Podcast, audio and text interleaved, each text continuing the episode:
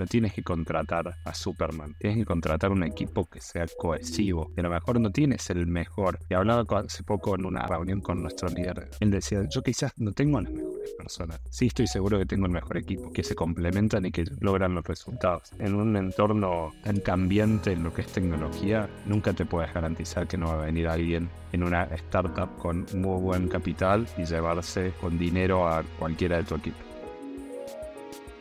Bienvenido a un nuevo capítulo con Diego Solveira, Chief People Officer en Walla, una app argentina de finanzas personales y servicios financieros con más de 1.500 empleados en varios países de Latinoamérica. Lo más importante que pueden aprender operadores, inversionistas y fundadores de Walla es lo siguiente. No se trata de contratar rockstars, sino de contratar grandes equipos. La tendencia en recursos humanos es la personalización, cada quien su compensación, sus retos y su rol. Todas las empresas remotas tienen el reto de replicar la convivencia personal que sucedía naturalmente en las oficinas, ahora en sus espacios digitales. Y por último, los equipos pequeños son más ágiles y más eficientes, pero las visiones ambiciosas y de gran crecimiento requieren de mucha gente. Esperamos disfruten este capítulo. Bienvenidos. Cuando el río suena.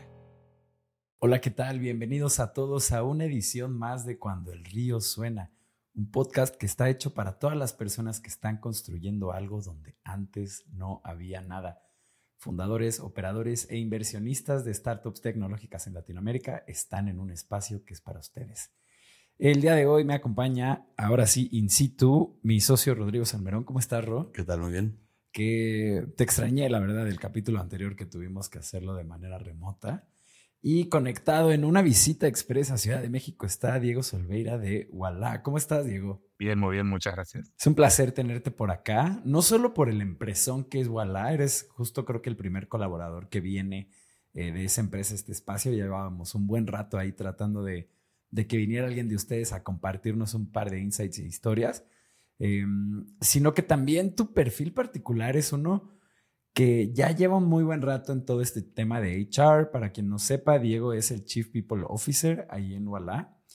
Y justo creo que puedes aportarnos muchísimo valor a todas las personas que están contratando a su primer decena de empleados o aquellos que están escalando con un plan de Venture Capital con mucha más agresividad. Y pues bueno, para echar todas las carnes al asador, luego, luego e irnos de, de lleno al tema, Cuéntanos, Diego, ¿cuáles considerarías tú que son tus tres mejores lecciones para retener talento? Bueno, primero muchas gracias por, la presentación eh, y, la invitación también.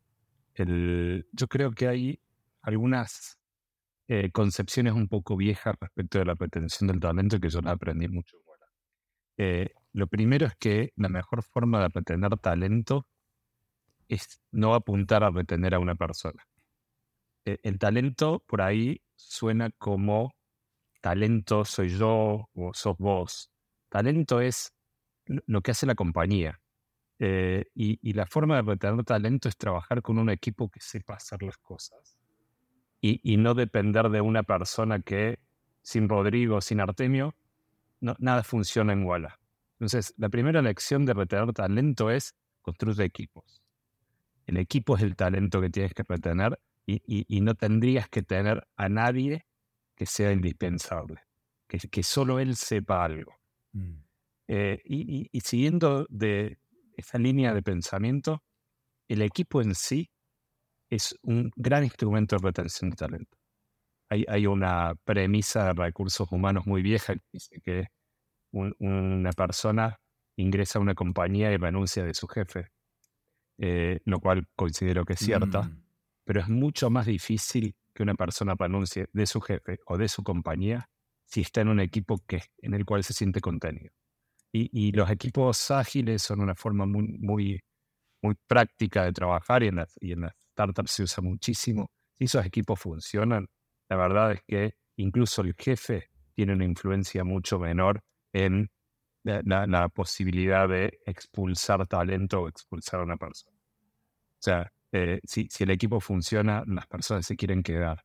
Eh, digamos, mientras tengan condiciones apetecibles, o sea, cobren algo lo suficientemente bueno como para vivir, eh, el equipo pesa mucho en las decisiones de, moverse o no moverse a otra compañía.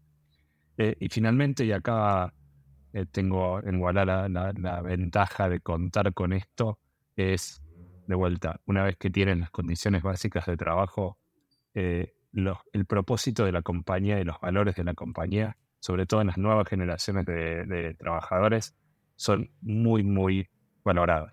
Eh, si, si, tienes, es muy difícil, eh, o es cada vez más difícil, contratar tipo mercenarios que vienen nada más que por el dinero que le pagas. siempre vienen por eso seguro, de vuelta, nadie quiere vivir sin comer, eh, pero si tienes eh, algunas condiciones básicas cubiertas y tienes una empresa que tiene el propósito que, con, la, con la cual la gente se siente identificado y buenos valores, eso suma muchísimo y, tanto atrae como retiene. Creo que das tres, tres principios fundamentales que para la persona que los escucha tal vez no resulten como cosa nueva, pero muchas veces sí también cada uno de esos puntos tú como jefe los puedes obviar, los puedes descuidar eh, y puedes justo por ahí empezar a tener un problema. Un problema, sí, una, una fuga precisamente de personas competentes que, pues bueno, ya aquí justo empieza a variar qué busca cada quien en, los, la, en la gente que emplea, pero sí creo que son principios fundamentales. Es que tú, tú mencionabas la, posibilidad de que haya gente escuchándonos que está tratando de contratar sus 10 primeras personas.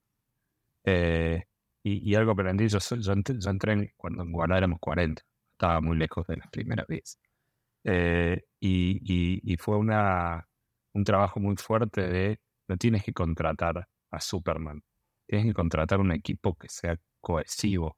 Y a lo mejor no tienes el mejor. Y hablaba hace poco en una, en una reunión con nuestro líder de él decía, yo quizás no tengo las mejores personas, sí estoy seguro que tengo el mejor equipo y que se mm. complementan y que logran los resultados. En un, en un entorno eh, tan, tan, tan cambiante en lo que es tecnología, eh, nunca te puedes garantizar que no va a venir alguien en una startup con muy buen capital y llevarse con dinero a cualquiera de tu equipo. Eh, mm, sobre todo nosotros estamos en Argentina, en los cuales eh, por ahí las condiciones económicas se impulsan más a buscar trabajo en el exterior con, dólares asegurados. Pero si, si tienes un equipo de vuelta, y, para mí es la clave, que no necesita Superman o a un, o a un Messi por lo cual. A, un, un, desarrollador rockstar, ¿no? Como les llaman luego también. Exactamente. Exactamente.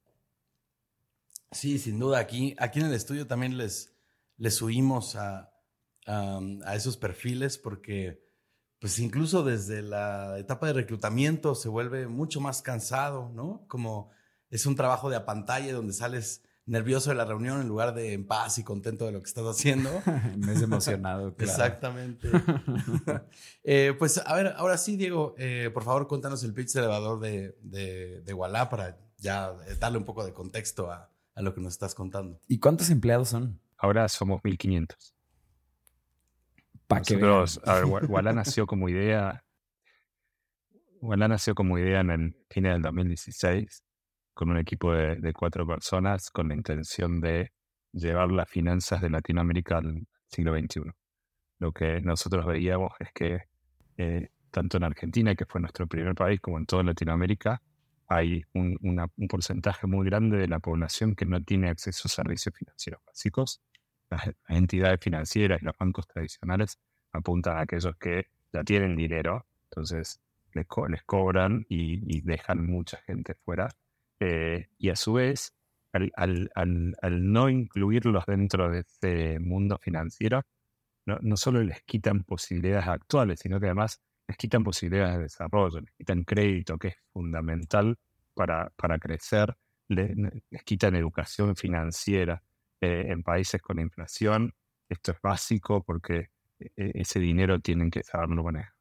Entonces, nuestra intención era hacer mucho más sencillo un producto que es súper tradicional. Nosotros no inventamos el producto en sí, no inventamos las finanzas en sí. Sí los hacemos de una manera radicalmente más barata y mucho más accesible. Y arrancamos, como les decía, en Argentina en el 2017, yo me, reuní, yo me uní en el 2018 eh, éramos 40 cuando yo me subí. Ahora, hace dos semanas, la, la, Comisión Nacional Bancaria de Valores de México nos aprobó la compra del Banco ABC Capital. Con ellos en el equipo ya somos 1.500 con operaciones en México, en Argentina y en Colombia. No, pues son bastantitos. ¿eh? Y, siempre los veo anunciados en, en, las finales del fútbol mexicano y vaya, siempre que veo Gualá por ahí, digo, como, mm", te digo, llevábamos un buen, un buen rato queriendo invitar a alguien de su, eh, de su equipo para acá, digo, y, qué gusto que seas eh, justo tú. Em, a ver, pues vamos a lo que es tu día a día. ¿Cómo, cómo luce un día como el Chief People Officer de Walla? Eh, ¿Qué es lo que haces? mi, principal tarea es facilitar el negocio. La mesa de recursos, el, líder de recursos humanos pasa a formar parte de la mesa chica de decisiones.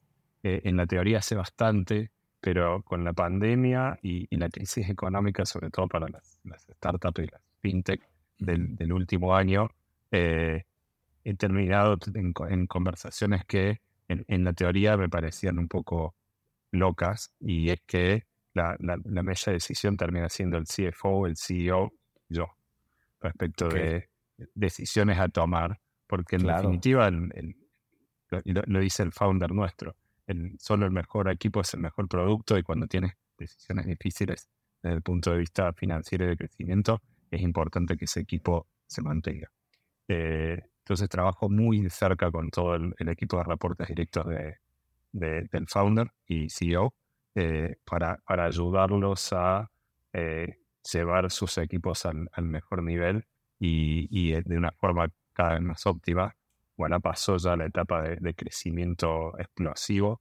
Estamos en una etapa de, optimización y de entender cómo las, las, empresas que hemos comprado en los últimos años, además de, ABC Capital, sumamos otro banco en Argentina y dos, una empresa de créditos y una empresa de marketplace. Y mm. eso eh, genera otras necesidades, integraciones, entender los equipos. Eh, es, una, la tarea del, Chief People Officer en particular es una tarea muy consultiva hacia sus pares. Eh, yo tengo la suerte de tener un equipo que maneja la mayor parte de la operación, con lo cual yo no estoy en el día a día de las tareas de selección y reclutamiento, de las tareas de compensaciones, de las tareas de, operaciones de recursos humanos, y eso me da el tiempo de poder eh, trabajar en, en, situaciones mucho más estratégicas y de, de valor adicional. Claro, eh, me puedo imaginar a, tal vez al CEO, a ti, como, como decías, al CFO en una mesa redonda donde tienen un mapa en medio y pues están viendo cómo tratar de conquistarlo, ¿no? O tal vez con tarjetitas que son las piezas claves de la empresa y así. Em, eh, ah, bueno, creo que la que sigue te toca a ti, ¿verdad? Sí, a ver, eh, Diego, igual no te contextualizamos al respecto de esto, pero eh, pues en este podcast vamos pasando un poco por todos los departamentos, ¿no? Vamos por eh, CEOs o fundadores, después por operaciones, después hemos pasado por producto, por desarrollo, ¿no? Y ahora, justo de hecho, eres el primero donde tocamos people, ¿no? Y algo que hacemos siempre con las primeras personas que vienen de cada uno de los departamentos es preguntarles el, el 101 vamos, de, cómo funciona el departamento, eh, dónde hay que poner la atención. Eh, entonces, bueno, pues lo que queremos contarte son cuáles son los fundamentos de, del departamento de People, de recursos humanos. Eh, si nos das una vuelta en, pues bueno, de qué se trata y cuáles son los principales retos, pues fenomenal, porque ayudas a poner a toda nuestra audiencia en el mismo, en el mismo punto. El one on one. Bien, el, el, ahora, si quieres, siguiendo un poco el, el, ciclo de vida de un, colaborador en una empresa, el, primer punto que es el, contacto de, un nuevo empleado es el equipo de Talent Acquisition. El equipo de Talent Acquisition ha cambiado muchísimo en los años. Antes era la gente la que venía y te pedía trabajar en una empresa y, tú tenías el pulgar arriba o pulgar abajo. Eh, ahora ha cambiado mucho y es la persona que tiene que convencer a un candidato de que Iguala es la mejor empresa para él. Y al mismo tiempo elegir cuáles son los mejores colaboradores para Iguala. Con lo cual es el primer embajador de la cultura, el propósito y los valores de la empresa hacia el afuera. Entonces, es, clave entender que un, selector vende la empresa. Y, es, y es importantísimo en tu ciclo de vida porque terminas decidiendo si una persona es, la persona clave o no es la persona clave para la compañía. Eh, luego, el, equipo de, operaciones de, recursos humanos es el que se encarga de todo lo que es eh, trámites eh, más tácticos en la incorporación, lo, que por ahí se da como sentado, pero, pero también es complejo, pago de salarios, mm. procesamiento frente a reguladores, que, se cumpla con las leyes laborales de cada país, y eso es clave para empresas que tienen más de un país, en las cuales no se puede asumir que de la forma que trabajamos en Argentina va a funcionar en Colombia o en México. Mm. El, luego el, equipo de capacitación y desarrollo es el que tiene que llevar a cada una de las personas que sumamos y a los equipos en general al próximo estadio. Nosotros hablábamos recién, no podemos contratar a, a todas rockstars, tengo que contratar equipos que sean cohesivos porque un equipo de rockstars termina como el, como el Paris Saint Germain en, Francia, en el cual Mbappé, Messi y Neymar no, no, lograron demasiado y, aún siendo las estrellas que eran. Era mejor un equipo que funcionara mejor con menos estrellas que, estrellas que se, que, se chocaran entre ellos. Eh, eso lo logra el equipo de desarrollo, que es el que maneja la cultura también y es el que hace evolución, evolucionar a las personas. El, dentro de eh, todo esto, tanto en lo que es eh, adquisición de talento como en el equipo de desarrollo, eh, cruza algo que es clave en, en, puntualmente, pero cada vez más reconocido en el resto de, las empresas, y es lo que es diversidad e inclusión. Mm. Nosotros entendemos que un equipo tiene que ser diverso para brindar la mejor solución. Nosotros tenemos ejemplos muy claros de personas que vinieron y dijeron, no están contemplando esto, y es porque nosotros lo veíamos de una mirada que era nuestra mirada y no sabíamos, eh, y, eso generó un producto mejor y nos consiguió nuevos clientes directamente. Eh, entonces no es solo porque está de moda, sobre todo cuando genera un producto, el producto tiene que tener la, visión de todos sus posibles usuarios o clientes. Y si no tienes un equipo diverso, tienes la mirada sesgada en solo lo que solo tu experiencia. Entonces, lo que vas a lograr son clientes iguales a ti. Eh, y, eso acota mucho la posibilidad de negocio. Entendamos que si tú quieres vender algo a la mayor cantidad de gente posible, tienes que tener una muestra de toda esa gente que te puede comprar en tu equipo para decirte que estás haciendo bien y que estás haciendo mal.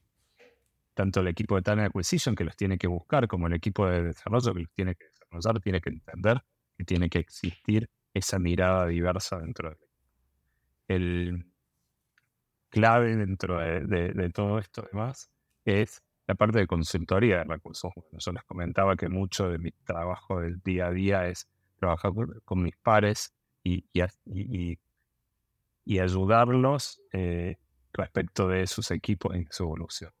El, el, rol que yo tengo con los, con los reportes directos del founder lo tienen el equipo de HRBPs, que son los Human Resource Business Partners con los distintos managers dentro del equipo. Son un equipo generalista, compensa el resto de los equipos especialistas. Y sobre todo en, empresas con mayor tamaño como la de Walla, se encargan de que la necesidad de un, empleado, de un colaborador o de un manager no se pierda en no sé a quién preguntarle. Somos 1500, tengo este problema y no sé con quién ir. Eh, que, en empresas grandes sucede, sobre todo, hablábamos de agilidad al principio, cuando tienes una estructura más, más ágil y, menos, de menos estructurada, alguien tiene que ser la guía de, de, las personas dentro de lo que es la organización y eso, eso lo hacen los eh, después hay varias funciones eh, y hay varias formas de, de, organizar. Parte de compensaciones también es clave, puede estar en operaciones fuera sobre todo de vuelta en entornos multinacionales en los cuales te encuentras con que no es lo mismo como el mercado trabaja y compensaciones no es solo legal, tiene que ver con el mercado. Como el mercado trabaja en Colombia, como en México, como, como en Argentina, tiene que tener una persona que te guíe y que haga la, la, al menos el básico de, de, necesidades cubiertas dentro de ese paquete. Eh, y, eso también es importante. De vuelta, puede estar dentro de operaciones o puede estar. En mi caso, está, está aparte. Y, y, más o menos esas son las claves. De vuelta, por ahí hay algunas funciones adicionales. Hay gente que separa cultura de desarrollo. Hay gente que tiene una, una, función de diversidad específica. Nosotros no trabajamos en un comité. Eh, pero creo que las claves son, como les decía en el, en el Journey, Plan Acquisition, eh, Development y, eh, si quieren, generalismo, Mira, Diego, es muy, es muy interesante esto que, mm, digo, acabas de tocar un montón de puntos, igual ya también quiere comentar algo al respecto, pero sobre, sobre el primero de ellos, em, sobre Talent Acquisition, es, em, es verdad que es una labor completamente de ventas, ¿no? pero pues ya no es ventas con, pues con los clientes finales, sino pues ventas con tu mismo equipo y ese es el momento donde convences, eh, donde, donde presentas, donde pues te das cuenta también de, pues de qué le hace falta a tu compañía en, en lo que estás ofreciendo, ¿no? Ahora nosotros somos un estudio pequeño de producto, ¿no? Entonces todavía, este, apenas tenemos 10 personas, somos, todavía más chiquitos eh, que Iguala cuando tú llegaste. Pero bueno, ya, ya 10, pues también ya sin un sistema, pues es un caos, ¿no? O sea, no, no, no se puede no tener una noción de HR, ¿no? Para, para crecer a más de, pues no sé, más de cinco personas ya es... Perdón, perdón. Además tienes que tener en cuenta que el, el equipo de tal... Perdón, el, el equipo de Talent Acquisition vende aún a aquellas personas que no terminan siendo contratadas en la empresa. el, el, que pasó por el, por el proceso y dice, qué mala suerte, no me contrataron. Está bien que diga qué mala suerte, no me contrataron. Versus la opción de que digan, ¿saben qué? Al final el proceso fue tan malo que ni quería entrar. Eh, porque la próxima vez puede que sí entre. Y, que, si, y que si el proceso no fue bueno, lo, lo vayas a buscar y diga, no, otra vez con esta gente. Claro. Claro, no, 100%. Y yo lo siento al momento de, porque todas las contrataciones las hacemos Rodrigo y yo personalmente, o eh, entre los filtros, mínimo en algún punto tenemos que estar los dos ahí. Y siempre en la primera plática hay un, pues hay, hay, un punto de nuestro guion donde se trata de contarles, pues, cómo es trabajar en esta empresa. Y ya hay veces que yo me tiro a hablar y a vender la visión de la empresa como CEO y a contarles lo que estamos construyendo y lo que estamos haciendo entre manos. Y, se siente como la energía pues muchas veces se prenden la llamada y salimos pues todos emocionados de nosotros de contratar a esa persona y se ve genuina emoción en esa persona de que eh, pues ojalá le vaya bien en la prueba y ojalá siga avanzando en el proceso de, de, contratación. Y siento yo que si nosotros no tuviéramos eso, en comparación con salarios que puede ofrecer eh, una startup que tiene eh, capital de riesgo sustentándola, un Google o un corporativo de ese tamaño, pues nos comerían todo ese talento y nos, lo robarían a, la, menor provocación. Y realmente yo creo que es esa visión y esa cultura que estamos intentando empujar en nuestros empleados lo que en gran medida los ha hecho confiar en lo que estamos haciendo y en decir como, ok, pues em, justo como dices, estoy cubriendo todo lo básico, dentro de todo también es un salario que se defiende, no es de un Google, pero por supuesto que se defiende comparándolo con la media de salarios que hay en Latinoamérica. Em, y, es así, que, confían y que dicen como, bueno, pues venga, vamos a construir esto, aunque seamos poquitos, eh, aunque seamos remotos, y qué emocionante, y ahí estamos cada lunes. Y bueno, X, a ver, sigamos, sigamos, para, no irnos. ya, ya se emocionó ya, ya, me estaba aprendiendo mucho. Sí, sí, sí. Em, Diego, eh, Vaya, ahorita nos, nos mencionaste tres, eh, como estas tres grandes áreas. Y también nos contestaste un poco la siguiente pregunta, que era que cómo se veía un departamento de People eh, con más de mil empleados. Bueno, más de 1500, ya, ya nos dijiste. Nosotros en nuestra investigación habíamos visto que eran como 1200, 1300 en LinkedIn, habíamos visto. Em, pero bueno, a mí me encantaría tocar dos temas contigo. Uno es, eh, esta parte del desarrollo del talento, que me imagino que está dedicada a seguir capacitando a las personas, seguirlos apoyando en su desarrollo de carrera y ayudarlos a hacer mejor su trabajo cada vez. ¿Esta es una labor que hace un departamento de people o de HR o, es una responsabilidad de los managers? Si quieres, empezamos por esa. El, el, el, departamento de, de Learning and Development tiene que proporcionar las herramientas y los lineamientos. Pero la verdad es que nosotros no podemos decidir si un desarrollador es mejor que sepa Python o Go. Eso lo tiene que definir el área. Porque si, si, si, recursos humanos decide que es mejor un lenguaje del otro, estamos confiando en la, en, la gente equivocada para hacerlo. Eh, nosotros trabajamos con, con Decreed, que es, que es nuestra herramienta de, capacitación, que define o, permite definir path de, entrenamiento. Eh, pero pero el contenido de ese entrenamiento los define siempre gente de la línea. Mm. Nosotros proporcionamos el esquema, proporcionamos el conocimiento teórico de cómo se hacen, cómo deberían formarse, que, que, no puedes hacer un curso de tres horas porque no lo va a terminar nadie. Eh, todo ese mm. tipo de, de, parámetros. Y sí trabajamos mucho, como les decía recién, en lo que es cultura, en lo que es capacidades blandas. Eh, pero si necesitas ir a lo técnico, necesitas que alguien que conozca lo técnico lo defina. Eh, nosotros luego lo empujamos, luego lo, digamos, acompañamos y demás.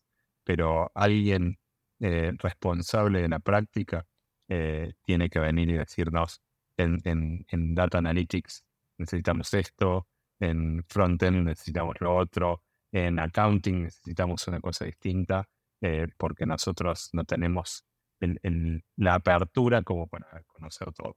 Ok, fantástico. Eh, entonces es una mezcla entre un departamento con necesidades muy específicas y una estructura de aprendizaje, por así decirlo, para cualquier tipo de aptitud, eh, llamémosle más tal vez hard skill que soft skill, pero me imagino que tendrán ahí un poco de todo. Sí, sin duda. Y, hay un punto que también es clave, que también depende del área, del área final, y es que esa persona tenga los incentivos y el tiempo para desarrollarse. Porque si yo tengo una muy buena herramienta, hago, armo un muy buen set de cursos, pero la persona trabaja 10 horas por día y no tiene ningún, ningún aliciente en decir dedico algo de tiempo para luego conseguir una promoción y nadie va a hacer el curso. Vale, pues, pausa, ¿no? ¿cómo no? vámonos, a la, vámonos a la pausa de este capítulo. Les recuerdo a toda la gente que nos esté escuchando que en cuandoelríosuena.com ustedes pueden suscribirse a la newsletter de este programa. Es completamente gratis y nosotros prometemos enviarles una notificación cada que tengamos un capítulo nuevo. De igual forma, queremos pedirles con el corazón en mano que si conocen a cualquier fundador, operador o inversionista de una startup de tecnología o de cualquier empresa que esté haciendo su transformación digital, por favor háganle llegar este recurso. Ya llevamos más de 100 capítulos grabados, todos con historias y mejores prácticas de gente que está en el frente de batalla, construyendo los productos de tecnología más emocionantes en Latinoamérica. Regresamos. Estás escuchando Cuando el río suena un podcast de conversaciones con agentes expertos y emprendedores del mundo digital. Tus anfitriones son Rodrigo Salmerón y Artemio Pedraza, fundadores del estudio de estrategias e interfaces digitales Acueducto. Para más información, visita cuandoelriosuena.com.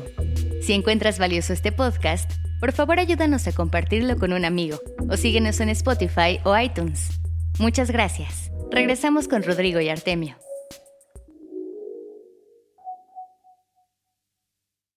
¿Qué tal? Estamos de vuelta en Cuando el Río Suena con nuestro invitado de esta, de esta ocasión, Diego Solveira de Wallah.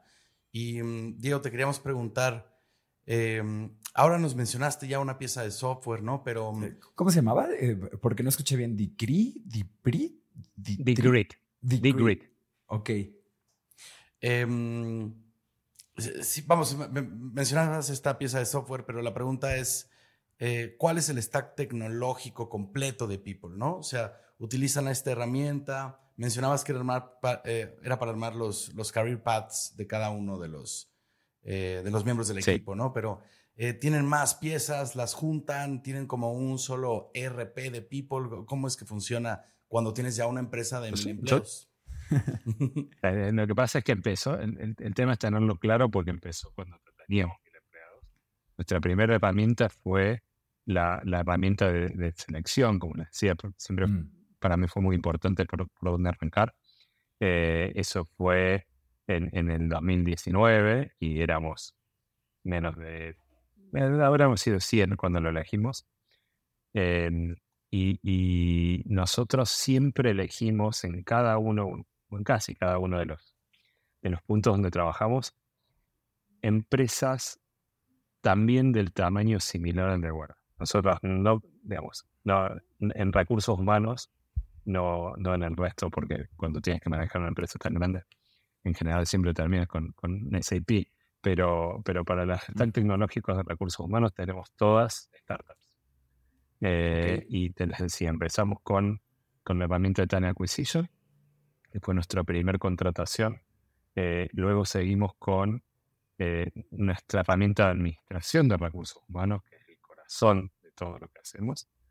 y evolucionamos a la, digamos, nuestra última herramienta contratada es, como les decía, Decreed, que es nuestra herramienta de capacitación y desarrollo. Adicional a eso tenemos eh, una herramienta de, comunicación interna que es, que es Workplace, que es la única corporate level, si quieren, que es de, Meta de Facebook.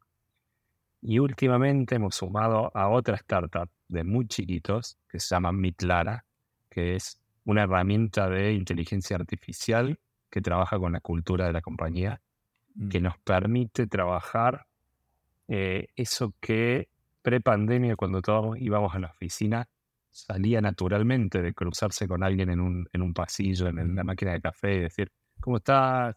¿Cómo, te, cómo, cómo vienes? Eh, ¿Qué tal tu última de semana? Y todo eso, y que ahora, como cada uno está en su casa, o no cada uno, yo, voy seguido a la oficina, pero, pero no te cruzas a los 1500, eh, tenemos un, un, bot de inteligencia artificial que justamente es eso. Te escribe por Slack y te pregunta cómo te estás sintiendo, eh, que, cómo, cómo, viene tu trabajo, cómo te sientes con tu líder, cómo te sientes con tu equipo.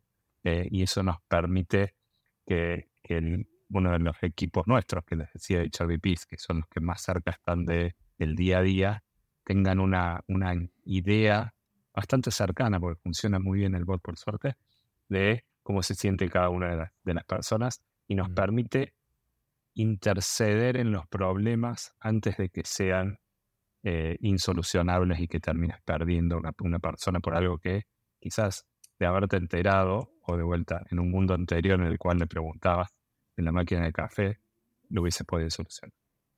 Entonces, para resumir, Talent Acquisition, administración de recursos humanos, que incluye todo lo que es eh, eh, Performance Review, por ejemplo, desarrollo, comunicaciones internas y de la mano de, de, de, empleo híbrido y demás, eh, un bot que nos hace la vida un poco fácil. Fantástico. Y, pregunta veloz, Diego, eh, igual por si tú quieres construir sobre esto. Em, el tema de las nóminas, ¿eso lo hace el Departamento de Finanzas? ¿Lo hacen ustedes? ¿Lo hace el Departamento de Finanzas? Si hay problemas, ¿le reclaman a ustedes? no, no, no. Nosotros, eh, esa parte la tenemos tercerizada. Las nóminas para nosotros se nosotros interactuamos y, cerramos lo que es, lo que es novedades, eh, decimos como eh, los, el aumento de salario, gente nueva y demás, pero todo lo que es el procesamiento lo hace un tercero para nosotros en cada uno de los países. Mm, entiendo. Ahora sí, perdón.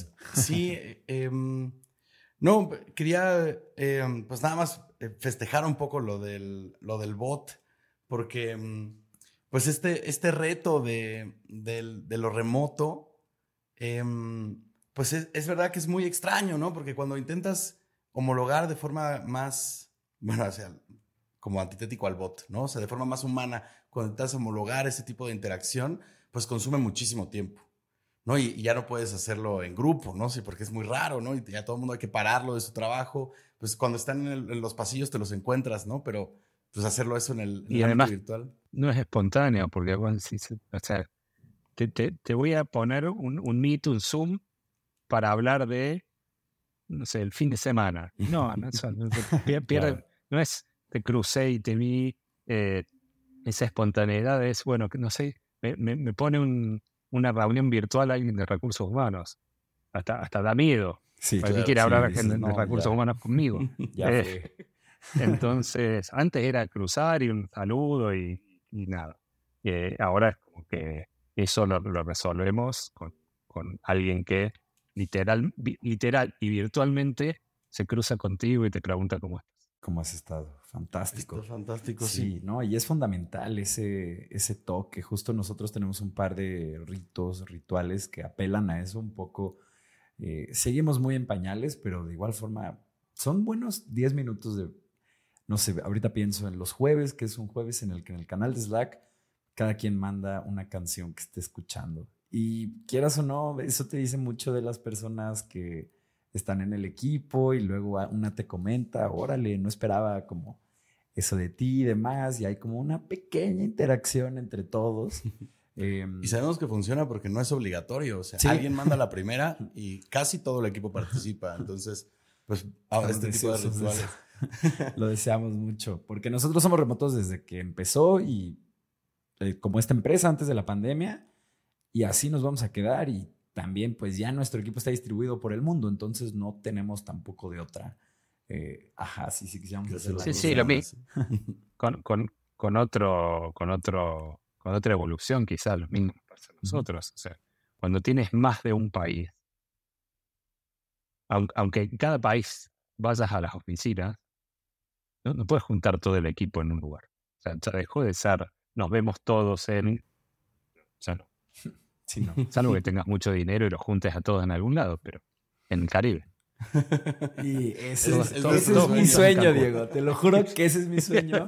Yo lo que, yo, a lo que aspiro es que en, algún punto del estudio pueda reunir a todo el equipo de manera física en un destino turístico, eh, rentar habitaciones en un Selena o en un hotel de este tipo que tengan también un cowork, trabajar esa semana in situ el fin de semana turistearlo y ya el resto del año remoto. Yo siento que eso sería un golazo, pero como dices, pues cuesta un ojo de la cara. No, y sobre todo, pues ya que son 1500, es prácticamente imposible. Sí, sí, sí, Necesitan un rancho. tenemos, que, tenemos, que, alquilar, tenemos que alquilar un carnival y hacer un, crucero. Todo el valle de Coachella. Oye, Diego, y también te queríamos preguntar, em, algo que a nosotros, de hecho, personalmente nos llama mucho la atención em, y es algo que, a lo que le invertimos muchísimo tiempo dentro de todas nuestras responsabilidades, nos entregamos así cuerpo y alma al proceso de onboarding de nuestros empleados. Porque em, eh, pues pensamos que ahí está el, corazón, ¿no? O sea, y además la, diferencia es, es, incluso, a ver qué opinas de esto, pero lo consideramos como parte del proceso de venta que empieza en talent acquisition y que termina en la parte de desarrollo, porque que alguien que entre y que después requiere de un proceso de capacitación, que puede o no, dependiendo de su experiencia, requerirlo por completo, ¿no? Pero el hecho de que, de que tenga que pasar como por este, por este proceso y poco a poco se vaya empapando de las distintas cosas que hay, eh, pues en el nuevo lugar de, de, trabajo, en, la nueva empresa, eh, pues nos parece que termina como de cerrar un poco el, el, ciclo, ¿no? La promesa. Exacto, pero eh, pues ¿qué tal ustedes? ¿Cómo, cómo es su proceso de onboarding? Eh, ¿Y cómo se aseguran que los nuevos integrantes pues empapen de todo lo que necesitan para unirse al equipo? Bueno, nosotros tuvimos que cambiarlo muy, muy velozmente en, en 2020 cuando empezó la cuarentena. Nosotros empezamos la cuarentena con 240 colaboradores eh, y terminó el, ese año, el 2020, con 600. Em, y tuvimos que, hacer virtual y remoto todo el proceso. Antes era, bueno, te contrato, vienes a la oficina, te doy tu notebook, hablas con tu jefe. Y, todo se tuvo que hacer un workflow dentro de, nuestra herramienta de, administración de recursos humanos. Y con el tiempo fue evolucionando lo que tenemos ahora. Nosotros tenemos un proceso de onboarding que dura tres meses formalmente.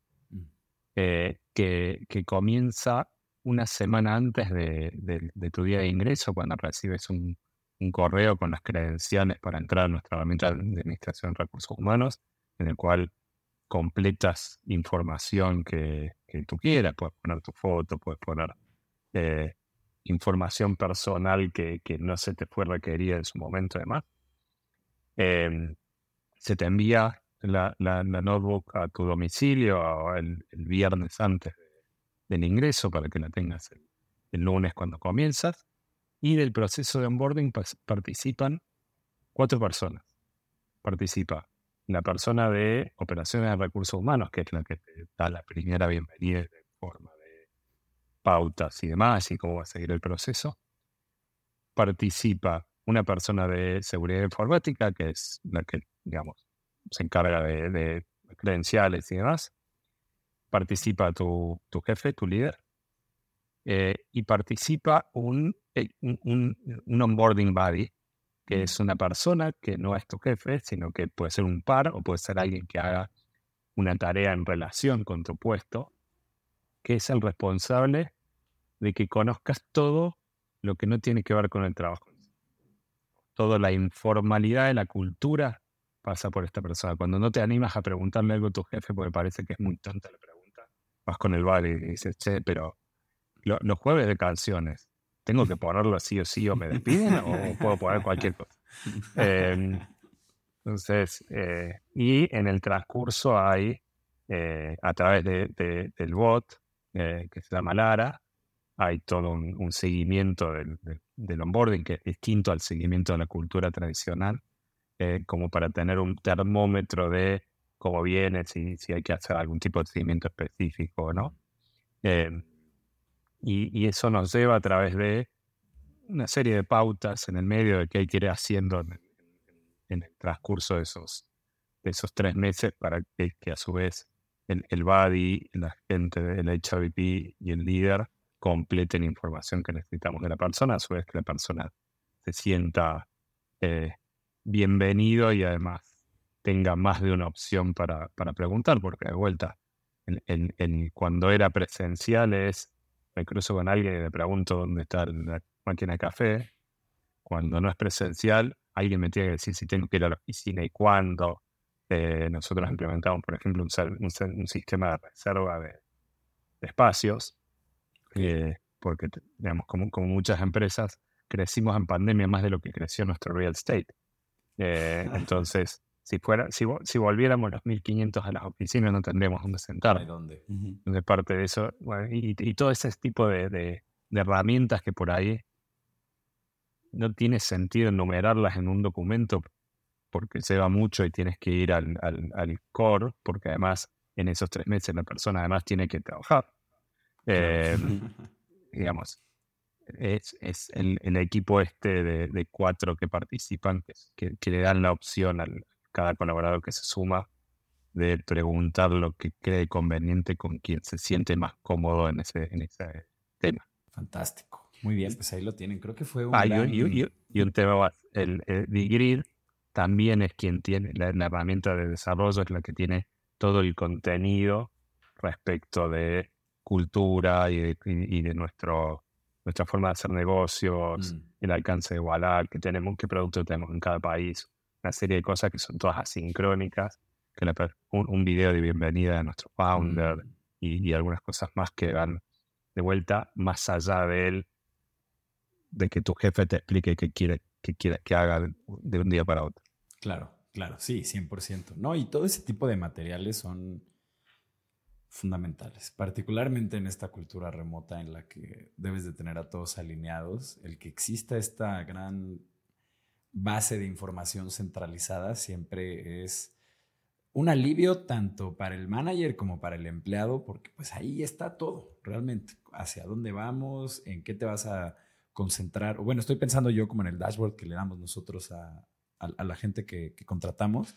Pues ahí vienen muy claros cuáles son tus objetivos en este primer trimestre, cómo es que hacemos aquí trabajo y las cosas que creemos correctas, Em, viene todo el tema de tu salario, vacaciones. Manuales. Ajá, como todo el onboarding. Y realmente quien, quien no tenga por lo menos una, una página de Notion con sus páginas explicando este tipo de cosas, tómense el tiempo de hacerlo, de verdad.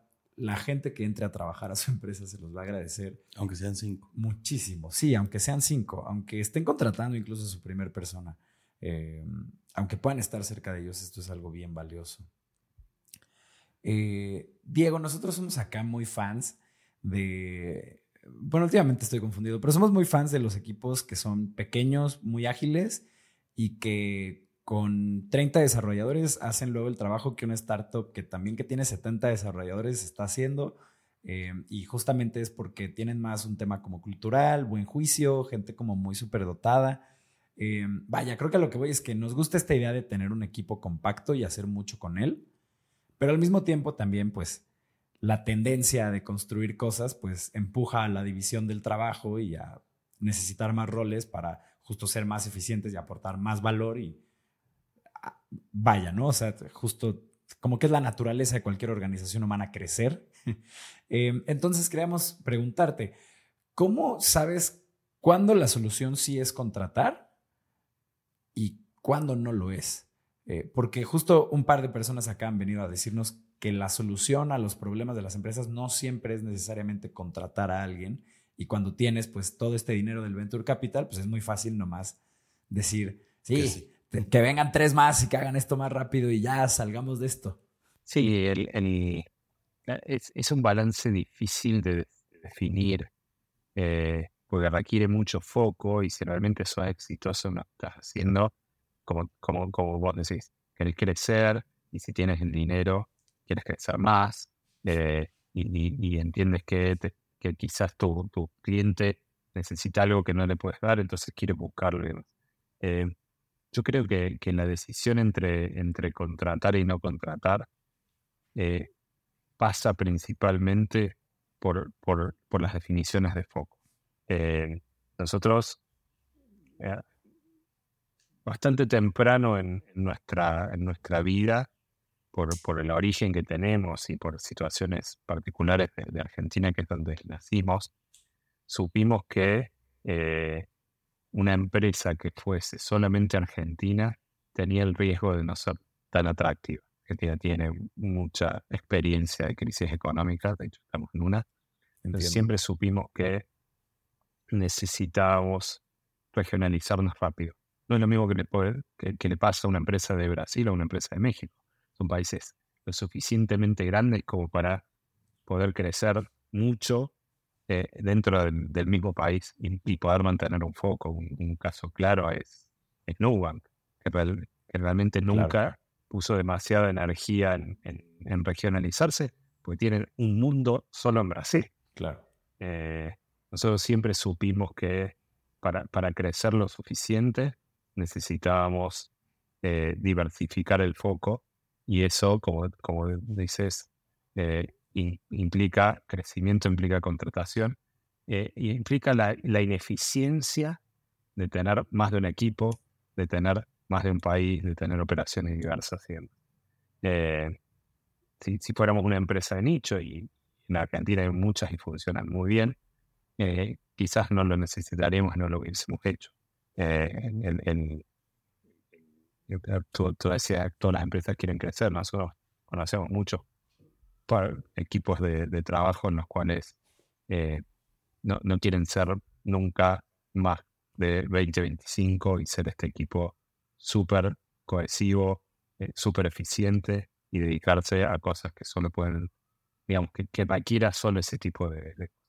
Nosotros nacimos con, como la decían en, el speech del, del ascensor, del elevador, eh, nacimos con, el propósito de, que este servicio nuestro sea latinoamericano y, lo intentamos desde, bien temprano y eso significaba contratar. Si, si el objetivo de tu empresa pasa por otro lado, eh, el equipo cohesivo siempre es mucho más eficiente. Mira, pues esto, yo además creo que está muy bien dicho. Luego eh, cortamos pequeños pedazos de, de valor de los episodios y... ¿Te gustó este para Sí, me gustó este, sí. Está muy bueno, la verdad, sí. Em, sí, porque em, esa era la, justo esa era la, impresión que teníamos y, que tenemos ahora con un equipo pequeño, ¿no? Que pues surge un problema y, y, podemos ver cómo se prenden dos, tres focos y ya, y se solucionó, ¿no? Pero claro, cuando, pues cuando tienes a dos equipos, pues no, a ver, coordina con este otro y tiene que entrar un manager a, coordinar dos células y ya, con eso pues se desperdicia energía, ¿no? O sea, nada más por la pura fricción, ¿no? O un equipo tenía los focos prendidos y también el otro, pero por estar arreglando lo de uno, pasa, pasa una semana y dices, ¿cómo? Que acá también están prendidos desde hace una semana los focos. Eh, pues Diego, ahora sí que nos, estamos acercando, bueno, llegamos ya al final de la entrevista, em, pero tenemos una pregunta que nos gusta mucho, que hacemos una vez a cada uno de los invitados que vienen. Eh, nos parece que es muy valiosa, es ante los retos que enfrenta Walla y tú como su CPO en los próximos años, eh, ¿qué es lo que te quita el sueño? yo creo que por acelerado por la pandemia, pero por evoluciones de generación y demás, estamos yendo cada vez a un mundo laboral, también personal, pero dentro de lo laboral, que va a requerir muchísima flexibilidad. Eh, ya, no, ya no existe esto de la política que aplica para todos, porque la gente se está acostumbrando a que si yo quiero rojo será rojo y si tú quieres azul, porque, porque tengo que yo tener azul. Eh, y las empresas, sobre todo la práctica de recursos humanos por tradición, está muy acostumbrado a esto de la equidad, de la misma vara para todos. Eh, y eso ya no va a funcionar.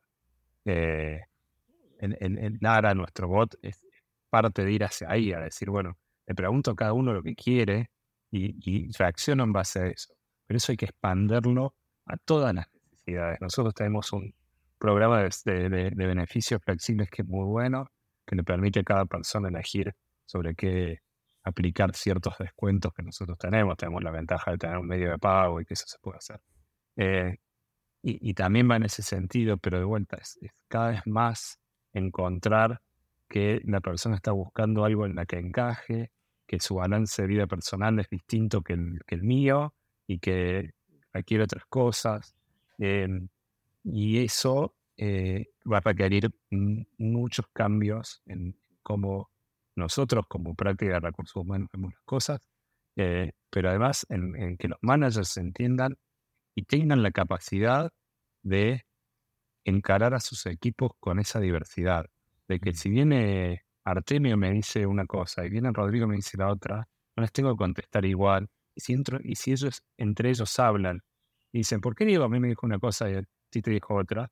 yo como manager pueda decirles, mira, le dije a Artemio A y a Rodrigo le dije B, porque uno hace una cosa, el otro hace otra cosa, no son iguales, entonces respondo distinto. En muchos casos eso eh, es más difícil de explicar porque requiere un nivel de transparencia y de entendimiento.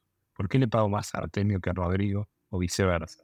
Y por qué uno tiene una capacidad que el otro no tiene y el mercado así lo exige. Y tienes que tener la, la interés y la transparencia de ir y decirlo, porque si le pagas más al que sabe menos para ser equitativo, estás perdiendo dinero. Si le pagas menos al que sabe más, corre el riesgo de perder la, capacidad de esa persona. Eh, todo eso requiere otra forma de encarar la relación entre entre colaborador y, empresa y el manager que la representa, requiere mucho aprendizaje.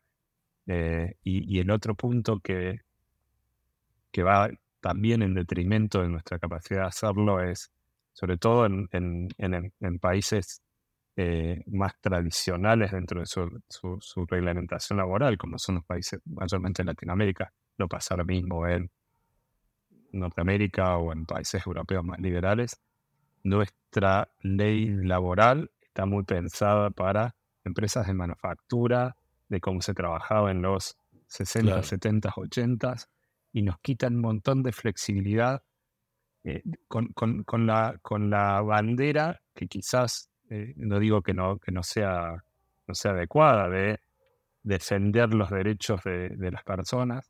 Y cada vez más nos, enfrentamos, sobre todo los que estamos dentro del mundo digital, a personas que defienden sus derechos solos y que en realidad no quieren que cobrar lo mismo que el que está al lado porque trabajan en la misma empresa, sino cada uno entiende que, tienen sus valores distintos y que el paquete de compensaciones, estoy hablando de compensación total, beneficios, no, no solo el salario, que lo que yo quiero y necesito para estar bien en esta empresa no tiene que ser lo mismo que el que quiere y necesita el que está al lado y está bien. Entonces, ponernos a todos dentro de la misma escala también quita esa flexibilidad, que es a lo que el mundo va más, más temprano que tarde, y de vuelta, muy acelerado por, por la pandemia y el trabajo.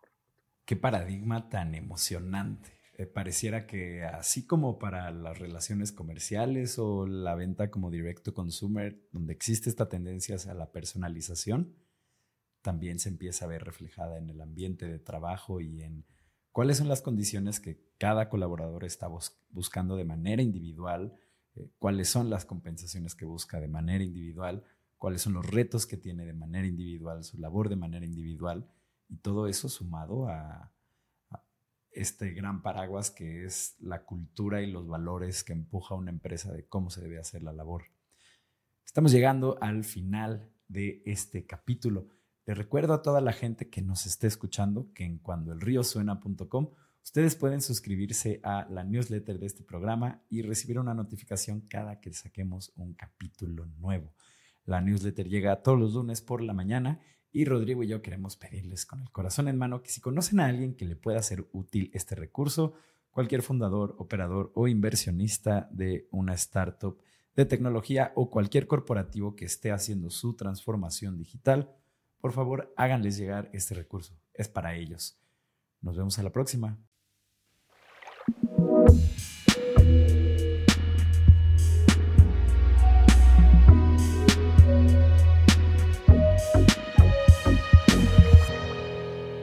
Cuando el río suena.